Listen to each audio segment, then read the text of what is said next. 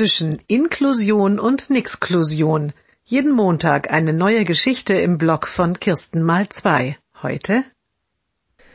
Die Klassenreise steht bevor. Alle Kinder freuen sich, auch das Mädchen. Hast du gar keine Angst in einer Seilbahn? fragt die Lehrerin und legt die Stirn in Sorgenfalten.